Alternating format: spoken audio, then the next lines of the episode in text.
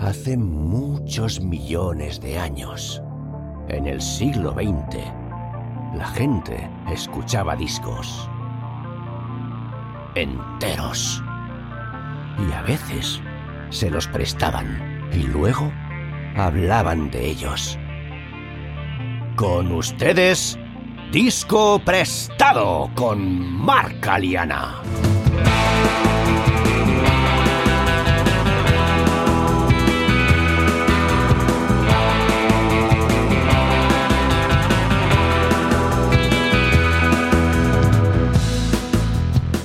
Muy buenas, bienvenidos y bienvenidas a Disco Prestado.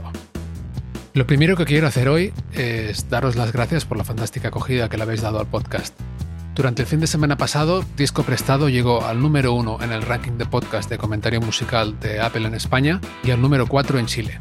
Así que un saludo para Chile y como decía, muchas gracias a todos y a todas, donde quiera que nos estéis escuchando. Y recordad que puntuarnos en cualquier plataforma, o al menos puntuarnos bien, ayuda a que otra gente se entere de que Disco Prestado existe y por lo tanto a que yo pueda seguir produciéndolo, espero que durante mucho tiempo.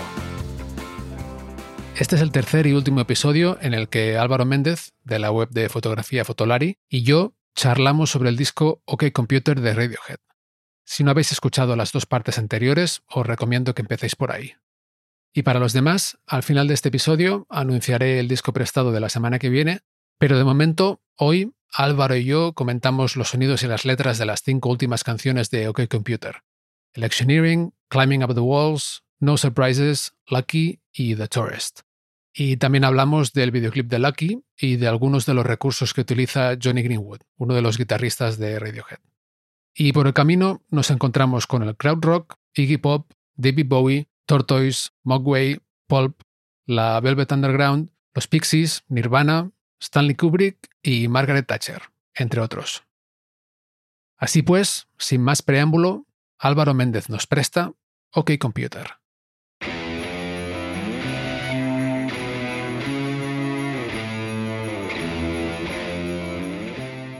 Nos vamos a Electioneering. A mí me encanta esta canción.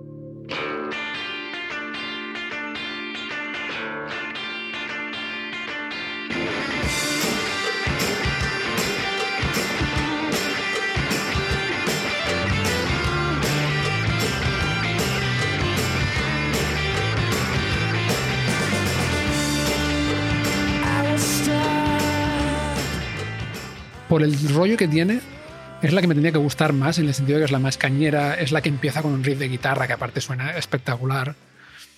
Pero no me dice mucho, me parece más como una canción a lo mejor que... No sé si la tocaron mucho en directo, pero lo veo como una canción para meter en un directo y levantar a la gente en un momento dado, entre tanta calma a veces, ¿no? Pero no sé, a ti te gusta mucho, ¿eh? Entonces. A mí me gusta mucho, pero porque. Bueno, lo que tú decías, porque es que el riff me parece espectacular, me parece el sonido de la guitarra esa del principio, que es como que no es, o sea, es distorsionada, pero no, es muy, muy peculiar. Me gusta mucho el cencerro ahí metido y me gusta mucho cómo está cantada esta canción también. Es como muy, no sé, muy rockera cantada, ¿sabes? Bueno, es que está cantada como con asco, porque en verdad la canción habla de electioneering es campaña electoral o hacer campaña electoral haciendo campaña electoral y es como es un tema punk, realmente. Sí, esa guitarra que va ahí punteando, ¿no? Como una especie de, punteado continuo. Me, gusta mucho a mí. Es muy trayera. Casi todos los discos de Radiohead tienen un momento así, ¿eh? De canción así directa, más tipo crowd rock, ¿sabes? Tom York y Radiohead en general siempre han dicho que son muy fans también de, de Iggy Pop. Y es que suena un poco Iggy Popera esta canción. Pues sí. Cantada de otra manera, pero Iggy Pop que es cuando pasó un poco su etapa punk y empezó un poco más en su etapa esta más de Berlín, en la que pulió un poco el sonido, tiene un poco ese sonido. Sí, y lo que decías del crowd rock también. De hecho, la, misma entrevista que te decía que escuché en un podcast hace poco, tema recientemente de Tom York, hablaba de mm, la inspiración para OK Computer y por lo visto, gran parte de la inspiración vino de la música que escuchaban en esa gira de dos años que tuvieron con The Benz en el autobús y nombraba a tres grupos de crowd rock. Creo que eran Kraftwerk, Can y no recuerdo el otro. Decía estos tres y creo que luego a Penderecki, que es un compositor de, de música sinfónica.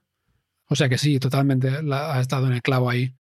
Y lo de Iggy Pop lo veo también. Obviamente, claro, dices cantado de otra forma, pero es que aparte es que son como las dos voces más antitéticas que te puedes imaginar, ¿no? La, de Tom York y la, y la de Iggy Pop. Y el, el, riff de guitarra, juraría que es una Rickenbacker, el tipo de guitarra este clásico que la gente la relaciona mucho con John Lennon.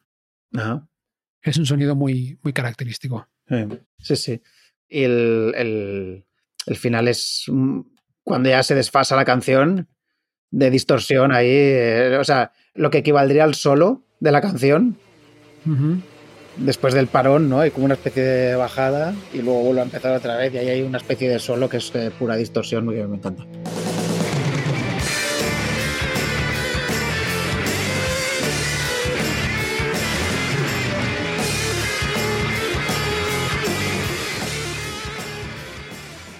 Seguimos con Climbing Up the Walls. esta canción eh, también es. Esta, así sea, aparte de ser, de ser muy triste, esta también es rara. Bueno, rara. Es peculiar también de, de sonido y todo.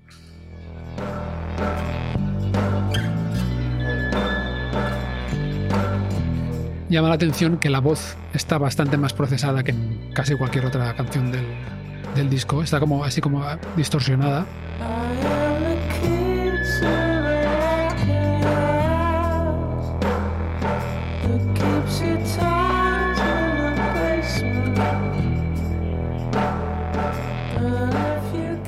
Hay una sección de violines también, que yo creo que no la hemos visto en ninguna otra canción. Una sección de cuerdas, sí. He leído por ahí que son 16 violines afinados a un cuarto de tono entre sí. Yo dudo que sean cuarto de tono todos, pero igual hay cuatro cuartos distintos y luego... ¿Eso que es para que suene así como un poco raro? Puede hacer que suene raro, pero aparte cuando, cuando tocas, en general cuando doblas algo, se hace como un efecto un poco de chorus, pero si aparte la afinación es un poco distinta, se acentúa ese efecto y hace como que tenga más amplitud. Lo del cuarto de tono yo lo veo un poco raro, me cuesta un poco de, imaginar que sea así y no es lo que me parece oír. Pero sí que puede ser que haya un rollo de afinados un poquito diferente todos. En cualquier caso es una sección de cuerda muy peculiar, ¿no?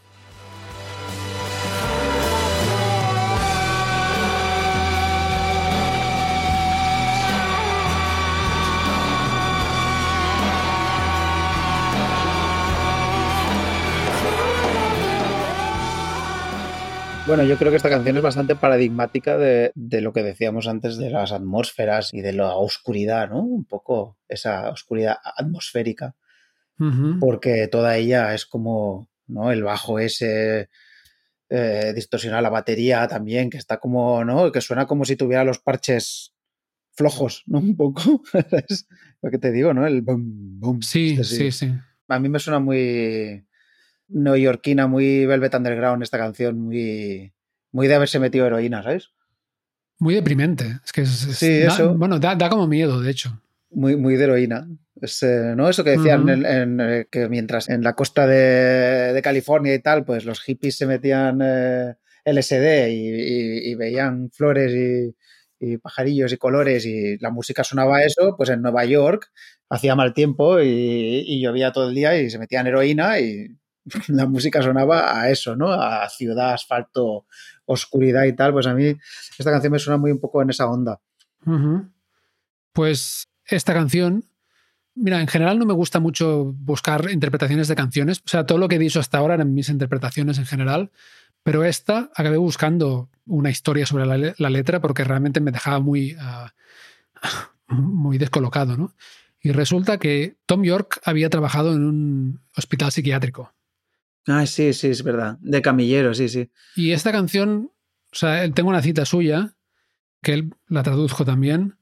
Habla de un programa que se llama Care in the Community, que luego explico lo que es, pero dice, Tom York dijo, esta canción es sobre lo innombrable, lo que literalmente te aplasta el cráneo. Trabajaba en un hospital psiquiátrico cuando empezó Care in the Community y todos sabíamos lo que pasaría. Y es de lo más escalofriante que ha pasado en este país, porque muchos de ellos, los pacientes, no eran inofensivos. Ah, entonces busqué un poquillo y Caring the Community fue una iniciativa del gobierno de Margaret Thatcher en los años 80, me imagino entonces, para trasladar a pacientes psiquiátricos del hospital a su casa y tratarlos allí. Y por lo visto, en los 90 hubo crímenes violentos que la prensa relacionó con eso. No sé hasta qué punto realmente había una correlación, pero el relato público o parte del relato público era que como habían implementado este programa, había habido muchos de esos crímenes violentos y algunos de los perpetradores eran gente que había sido llevada a casa gracias a este programa o por culpa de este programa.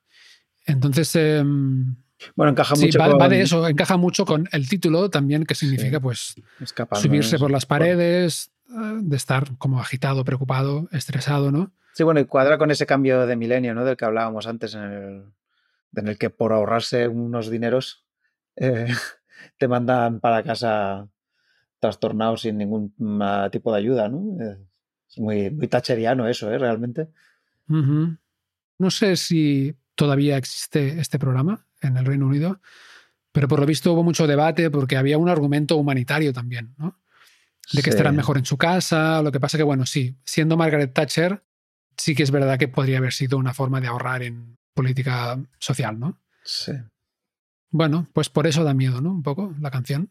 Sí, aparte que la canción hay unos soniditos atmosféricos que a mí me da, me suenan como a cucarachas eh, subiéndose por la cama, no sé por qué, mm. ¿sabes? Mm. como, como mm. son sonidos como insectillos. En verdad es un delirio muy, muy habitual en gente que tiene alucinaciones y tal, ¿no? Los insectos. Sí. Bueno, pues seguimos. Venga. Con un temazo, creo yo. No surprises.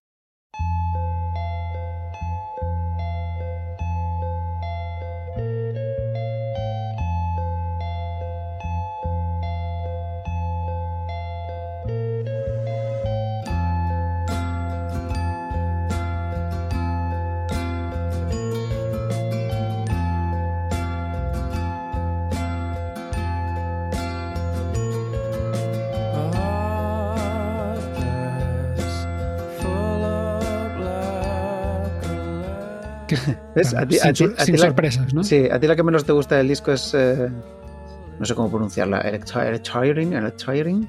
La anterior. Sí, Electioneering. Eso. Y a mí la que menos me gusta del disco es No Surprises, ¿ves? Ah, mira. Hmm.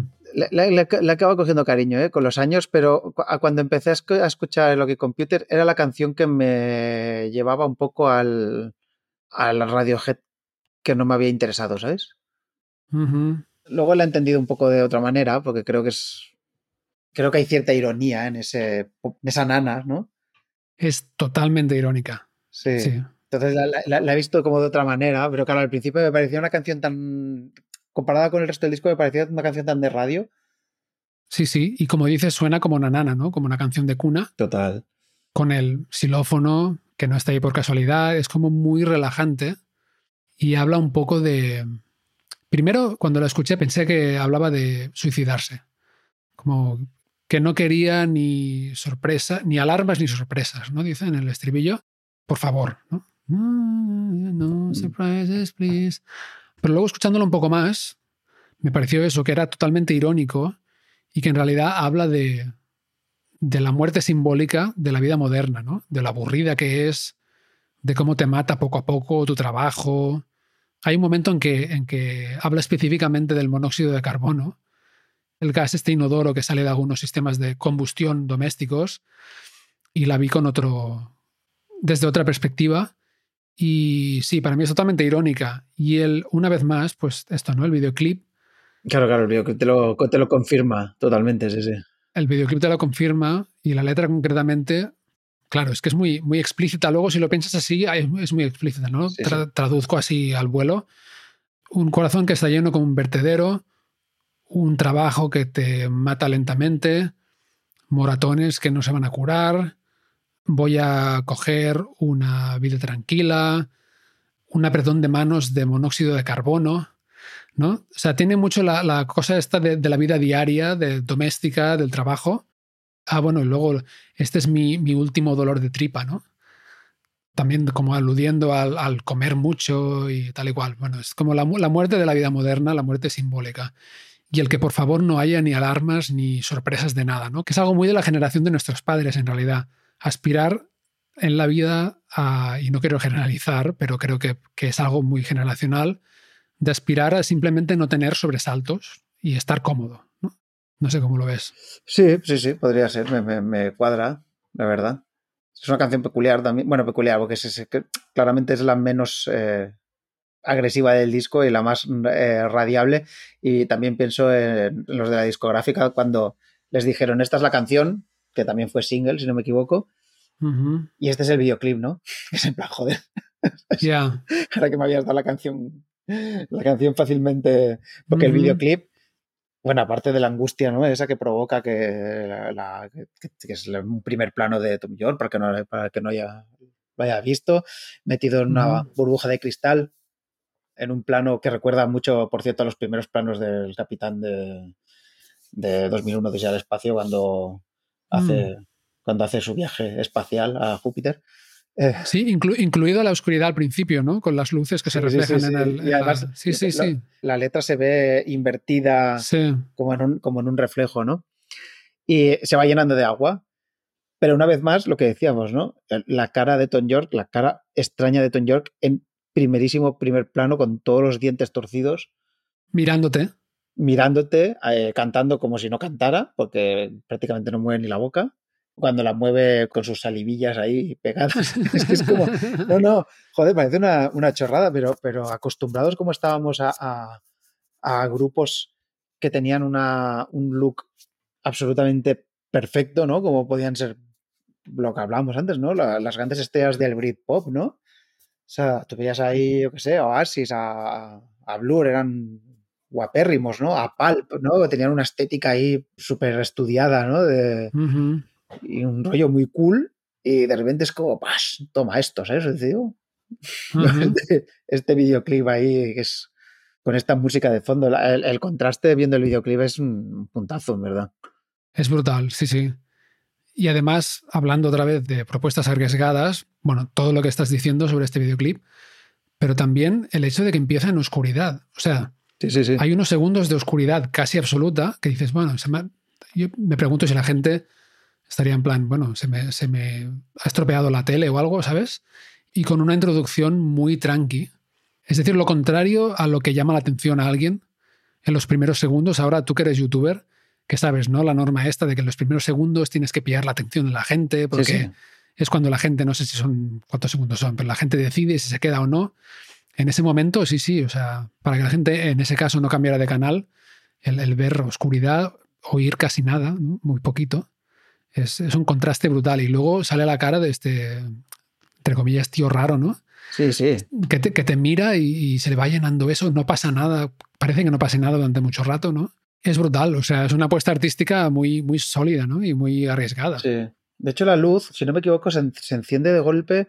O sea, se va encendiendo poco a poco, pero luego hay un momento que se enciende del todo eh, coincidiendo con un golpe de la canción. Es como cuando entra otra vez el fraseo. Hay un momento ahí que es, que, es cuando se enciende toda la luz. Sí, sí, es un.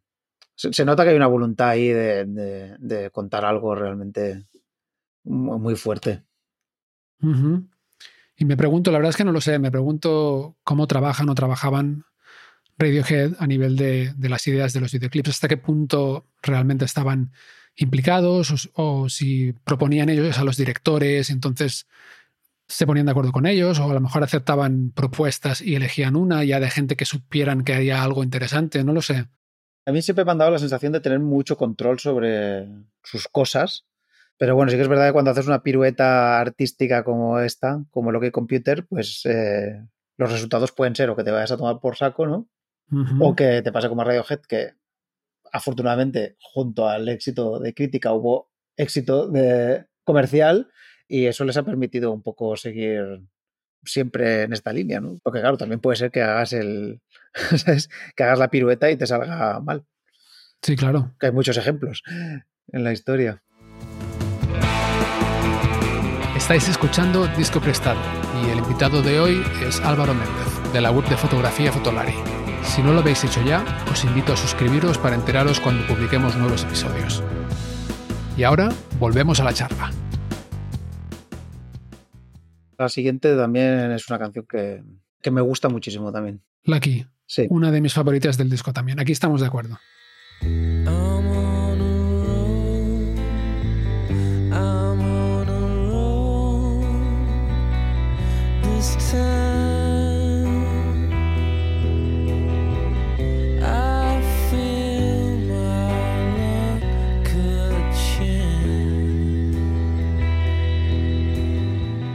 por cierto, las que he dicho que no me gustaban tanto, no es que no me gusten, es que simplemente es que es un disco que realmente, o sea, Sí, sí. una detrás de otra tiene una, una, una de contenido brutal, acojonante, ¿no? Esta, creo que lo, lo has comentado tú antes, es la primera que se grabó realmente. Sí, y bastante tiempo antes, ¿eh? O sea. Sí, creo que se grabó dos años antes de que se publicara el disco. y fue para un recopilatorio benéfico que estaba organizando Brian Eno y dicen que es la canción que para ellos inició el cambio estilístico, ¿no? De decir, hostia, esto es muy distinto a lo que hacíamos y mola, vamos por aquí, ¿no? Exacto, sí, sí. Es como marca el, principio del resto de las composiciones, sí. Está ahí como entre medio. Es una pasada de canción también. También me parece que es, muy para. eh, un ejemplo muy, paradigmático de lo que es el disco, otra vez, de esas atmósferas, esa extraña pesadez, ¿no? Y a la vez esa épica así desesperada eh, y, triste, ¿no? Sí, en cuanto a sonido, es la primera que produjo Nigel Godrich para Radiohead y no sé si incluso es como se conocieron. Cuando decidieron autoproducirse, por lo visto le pidieron consejos sobre qué. Bueno, la discográfica les dio un montón de dinero para que se compraran material y le pidieron consejo a este tío, ¿no? Y al final acabó coproduciendo, ¿no? El, el disco, pero por lo visto empezó así y con esta canción. A mí me gusta muchísimo el estribillo, que es súper épico.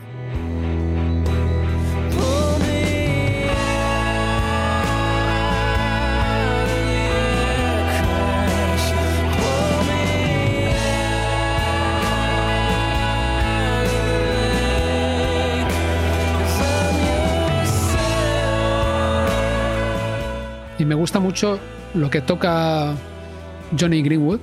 Es una cosa que hace él mucho, que me gusta mucho, que es el rollo este de tocar como en medio desafinado adrede. Ya, sí, como ahí, sí, es verdad. Buscar la nota ahí que... Y de hecho es, es la línea esta. Pero voy a tocar un momento. Es algo así.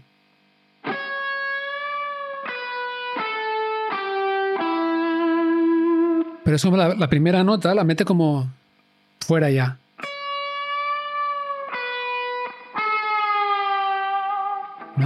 Y es una cosa que hace mucho que mola un huevo. A veces lo hace con el, con el pedal este, el whammy, ¿no? que es el, el pedal este típico que se puso muy de moda con, yo creo que fue Tom Morello de Racing the Machine que lo puso más de moda. Para buscar un poco el desafine, en lugar de hacerlo con los dedos, mete como el whammy a medias, ¿no? Se hace como... Me lo invento, ¿eh? Pero un rollo así como... Y siempre parece que esté buscando esa notilla, ¿no? Y esté medio fuera, eh, cae dentro y mola mucho. Creo que es una parte muy característica de- del sonido de la banda. Sí, sí. Me gusta mucho también cómo empieza la canción, con esos casi grillos, ¿no? Parece. Ah, sí. Suena como si, como si estuvieras en una pradera. Bueno, no sé, a mí, a mí eso me, me transporta como a una pradera, ¿no? En la noche, oscura, ¿no? Parecida a lo mejor a lo que hay a, las, a los lados de la carretera del videoclip de Karmapolis. Sí. Un Suena, poco. suena muy a grillos, es verdad. Sí. Y luego entra, entra ese bajo que es como.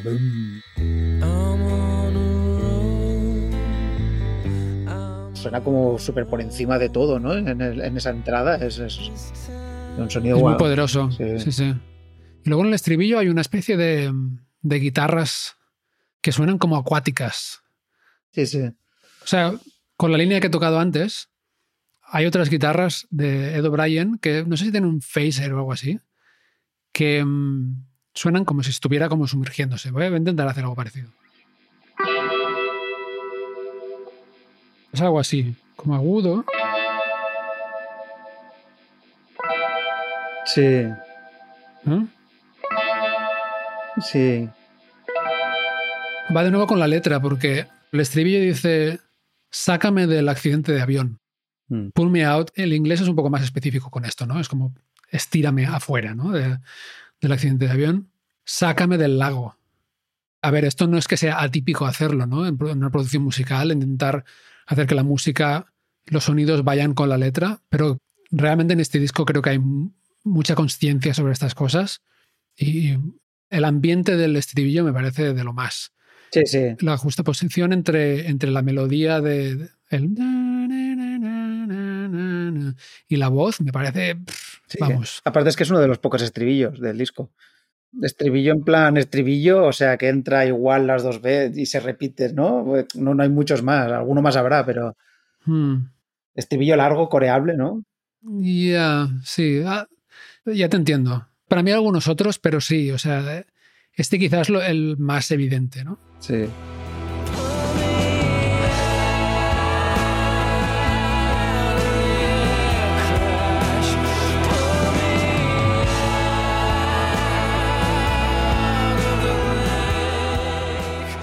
Aquí juega también en, en el estribillo, bueno, toda la canción, pero en el estribillo mola mucho, el- la- la- me gusta mucho la batería también. Es como muy, es, muy una, una batería muy grande que no, no lo es en, en el disco, no, es, no suelen ser tan, tan así. sí en este estilo como como hacer tantas florituras Sí. y tal no sí y luego aquí hace una cosa con la letra que la hace al menos en una canción más como no estoy muy familiarizado con sus letras aparte de este disco no sé decir si es algo que hace él a menudo que es decir algo y dejarlo medio colgado y luego acabar la frase que parecía que ya estaba acabada En otra. Y- y, pero que le da la vuelta. Aquí dice, hay un momento que dice, Kill me Sarah, mátame Sara, Sí.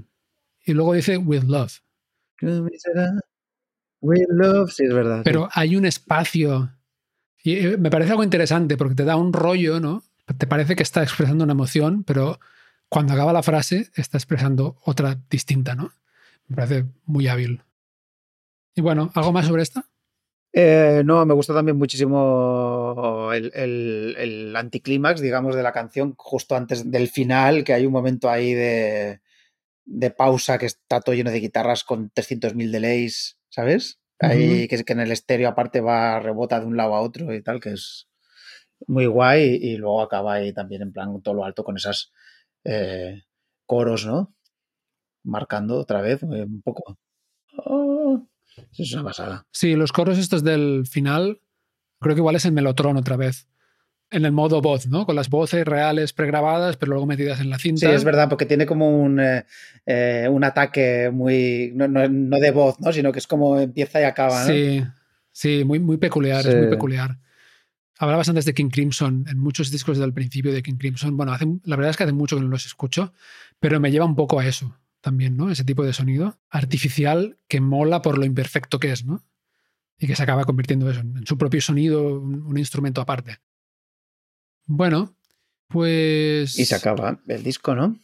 Y se acaba el disco con The Tourist. A veces no sé, hostia, tengo aquí un, un- un dilema importante porque como yo pronunciaría las cosas hablando en inglés, es una cosa y luego si hablando en castellano o en catalán lo digo como lo diría en inglés, la gente creo que a veces se piensa que les estoy vacilando. Ya, bueno, eso, se- está muy estudiado, eso.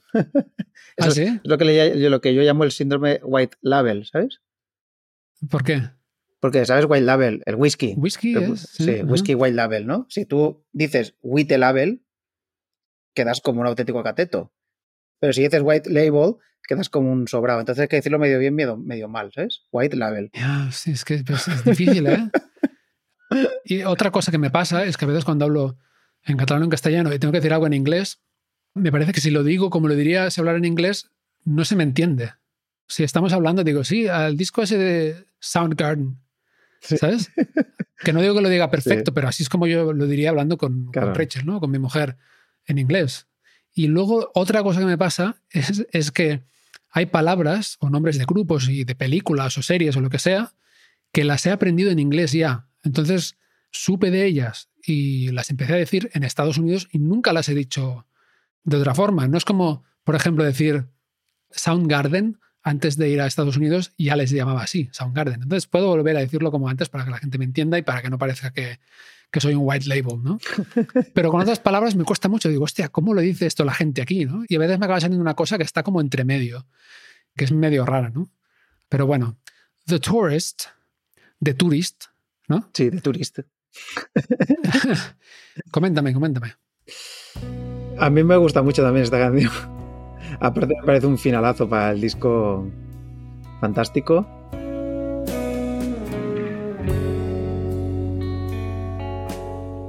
Es una canción bastante diferente también. Está un poco en la línea de, de Exit Music, ¿no? O de Let Down. Hmm. Así más, más lentita y tal. Yo no entiendo mucho estas cosas, ¿sabes? Pero para mi gusto tiene como un compás un pelín... No sé. Tiene un compás irregular. Sí, yo diría Sí, que es. Sí, es como un. Yo diría que es un 9 por 8 que se come alguna corchea de vez en cuando, para quien sepa de, de qué van estas cosas. Eh, La sensación es Pero esa, sí, como, efectivamente, sí. Que le falta o le sobra algo a veces. como los, cambios de, los cambios de, de parte de bloques son como raros, como que entran raros. Sí, Mira qué cosa, ¿eh? Así con... te lo confirmo. Sí, sí, sí. Pero bueno, al final estas cosas las hacen no para la gente que lo sabe racionalizar, sino para que tú es buscar esa sensación en el oyente de que hay algo inesperado, ¿no? Que te cuelgas un poco más o entras en lo otro demasiado rápido, ¿no? Sí, y pues creo que decíamos, ¿no? Que las canciones pop de este disco o, la- o las más accesibles, aún así, tienen cosas siempre. No hay canción convencional. Exactamente, sí, sí. Esta es muy poco convencional, es verdad que es muy, muy tranquila. Y de hecho, esta busqué un poco también la- la- el contexto de qué han dicho ellos sobre esa canción. Y compuso la- al menos la música Johnny Greenwood, no creo que la letra. Y quería componer algo, cito textualmente, una canción en la que no estuviera pasando algo cada tres segundos. Ah, mira, O sea que sí, es el cierre del disco, es lo que tú decías, es exactamente lo que tú habías percibido, ¿no? sí, sí. un cierre de disco después de un disco en que realmente hay. O sea, te puedes estar fijando, perdiendo los detalles todo el rato. Pues cerrarlo con algo que es realmente es como un masaje, ¿no? Es como. De hecho, a mí me recuerda mucho a una música que yo luego, a un tipo de música que yo luego escuché muchísimo, un poco más adelante, que no sabría qué nombre ponerle, pero había dos grupos que eran Tortoise, que creo que es Tortuga, y Moway, que no tenían voz, eran instrument- eh, grupos instrumentales y eran un poco este rollo como de, de- de desarrollos súper largos y, y muy lentos, ¿no? Como de ir añadiendo instrumentos y tal. Y esta canción me recuerda un poco a ese rollo, que luego se puso muy, muy de moda. ¿eh? Había otro grupo que se llamaba Piano Magic también, que hacía estos desarrollos que luego había, hay grupos que lo han llevado súper al extremo, ¿eh? Esto, en plan, ya canciones de 25 minutos y esas cosas. Pero yo tuve una época que estuve muy enganchado y a mí esta canción me gusta por eso, porque es lo que dices tú, que es que realmente es una canción que no pasa, que pasa poca cosa, es verdad. Sí, y luego conectado con la letra. Bueno, el estribillo es. Hey, man, slow down, slow down. Es decir, de nuevo, ¿no? Una canción ultra lenta para decir un estribillo slow down, que sería como ve más despacio o no vayas tan rápido, ¿no? Sí. tío, ve más despacio, idiota, ve más despacio, ¿no? Y por lo visto, bueno, el título ya te lo dice, ¿no? El turista. Se, inspiraron en, en unos turistas que iban por París, creo que era, o por algún pueblo francés, intentando ver el máximo de cosas en el menor tiempo, lo cual también es el signo de los tiempos que vivimos cada vez más, ¿no? Y es fantástico porque la canción realmente es un mensaje para ese turista y el mensaje es la letra, pero también es el tempo y la onda de la canción, ¿no? Súper lento, súper... Lo contrario de lo que está haciendo el turista. Sí. Bueno, esto también tiene un, un crescendo muy, muy clarísimo. Y no sé, por lo visto, el Johnny, este, ten- tengo aquí delante que Johnny Greenwood dijo que no sonaba Radiohead de Tourist. A mí me parece que sí que suena Radiohead, pero, pero entiendo que a lo mejor desde su perspectiva, pues eso, pues como es una canción con menos cambios igual o más. Para mí encaja en el, en el disco muy bien. He visto algunas especulaciones por internet sobre que cierra de alguna forma este disco conceptual que alguna gente ha supuesto, porque Airbag empieza con un accidente de coche y esta, alguna gente especulaba que en verdad es un turista que va en coche y le dicen que vaya más lento, pero yo no, no lo creo, la verdad. No lo creo porque, entre otras cosas, por ejemplo, hay una referencia a. Dice que vas a mil pies por segundo, ¿no? Seguramente si estuviera andando en coche, pues no hablaría de, De pies. de, de pies, ¿no? Yo- no necesariamente, pero me parece una connotación muy pedestre, ¿no? Total. Ah, literalmente. Pero vamos, como final de la canción y como final del disco entero, con toda esta temática que hemos dicho de la ansiedad, de la modernidad, de tener que tener mucha información, de sentirse conectado con todo y desconectado de todo a la al mismo tiempo, pues es un cierre perfecto, ¿no? Solo decir una cosa así, del final, que cuando me, preguntaste que, bueno, que te dijera unos cuantos discos para ver cuál, en cuál nos poníamos así. Yo barajé otros discos y me hace gracia porque viéndolos ahora aquí, he estado buscando el WhatsApp para, acordarme que te había dicho, porque claro, realmente me paro a pensar y me salen muchos discos, ¿no? Pero en ese momento te puse The Velvet Underground and Nico, el disco más famoso de The Velvet Underground, el que tiene la portada del plátano, ¿no? De Andy Warhol Ujú. te puse el In Utero de Nirvana, que seguramente para todo el mundo el disco más importante de Nirvana es, es el Nevermind, pero a mí me parece que en In Utero fue donde depuraron realmente el sonido y era lo que hubiera sido Nirvana si hubieran seguido. Te puse el Doolittle de Pixies y luego este de Radiohead y me parece muy interesante porque creo que todos esos grupos, uno detrás del otro, han bebido todos de, de lo anterior. O sea, creo que. The Velvet Underground de alguna, de alguna manera inventó lo que es, bueno, inventó o, o- o puso una de las primeras piedras de la experimentación esa eh, sórdida, digamos, en la que no era tan importante lo técnico, sino más el concepto artístico. Nirvana, bueno, todos sabemos la importancia que ha tenido. Pixies también es una influencia total para Radiohead en el sentido ese de hacer una música totalmente distinta que suena solo a eso, ¿no? Que tú, oyes una canción de los Pixies y instantáneamente sabes que es de los Pixies porque era todo diferente, ¿no? Las, los ritmos de guitarra, eh, la manera de cantar de- del cantante, la- los, los fraseos de guitarra. Y luego llega Radiohead que es como que lo recoge todo. Todo eso lo, lo veo en OK Computer y por eso supongo que me, que me gusta tanto. Sí, pues me parece un análisis así como de, de influencias muy acertado. Igual lo único que faltaría para completar el, la cadena esta, Bob Dylan y David Bowie en, Ah, bueno, seguro. en sí, sí. alguno de estos puntos, ¿no? Pero quiero decir que hay una, hay una línea cronológica, es verdad, Sí, sí. mu- muy interesante. Estoy de acuerdo. Pues oye, muchas gracias Álvaro por haber sido mi primer invitado en Disco Prestado, la primera persona en, entre comillas, prestarme un disco para el podcast. Te lo agradezco mucho y creo que, bueno, que se podían decir muchas más cosas sobre este disco, muchísimas más, pero bueno, esta ha sido nuestra charla. Pero puede volver otro día, ¿no? A otro disco. Venga, todos los otros que has dicho, todos los otros que has dicho lo vamos a hacer. O sí. sea, pues tendrían telita ¿eh? también. Pues oye, ¿qué te parece si terminamos el episodio igual que termina el disco?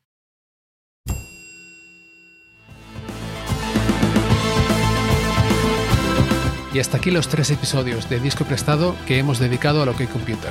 Espero que hayáis disfrutado escuchándolos tanto como yo disfruté hablando con Álvaro y os invito a que nos hagáis llegar vuestros comentarios, ya sea a través de Instagram en arroba discoprestadopodcast o por email escribiendo a discoprestado arroba proton.me discoprestado arroba proton.me el próximo jueves, el bajista y productor musical Mickey Santamaría nos prestará Blood Sugar Sex Magic, el superclásico de la banda californiana Red Hot Chili Peppers. Si aún no conocéis este discazo o lo tenéis un poco olvidado, os animo a ir calentando motores y a escucharlo durante los próximos días. Y si os ha gustado Disco Prestado, pero no queréis saber nada de los Red Chili Peppers, que también puede ser, os sugiero que vayáis a discoprestado.com y os suscribáis a la lista de correo, en la parte inferior de la página. Y así recibiréis un email cada vez que empecemos un disco nuevo, es decir, cada tres o cuatro semanas. Por lo demás, deciros que la música que se oye al principio y al final de este podcast, incluida la que estáis escuchando ahora, forma parte de mi EP The Entertainer EP, que está disponible en marcaliana.com y en todas las plataformas digitales si me buscáis por mi nombre, Marcaliana. Y eso es todo por ahora. Muchas gracias, salud y buena música.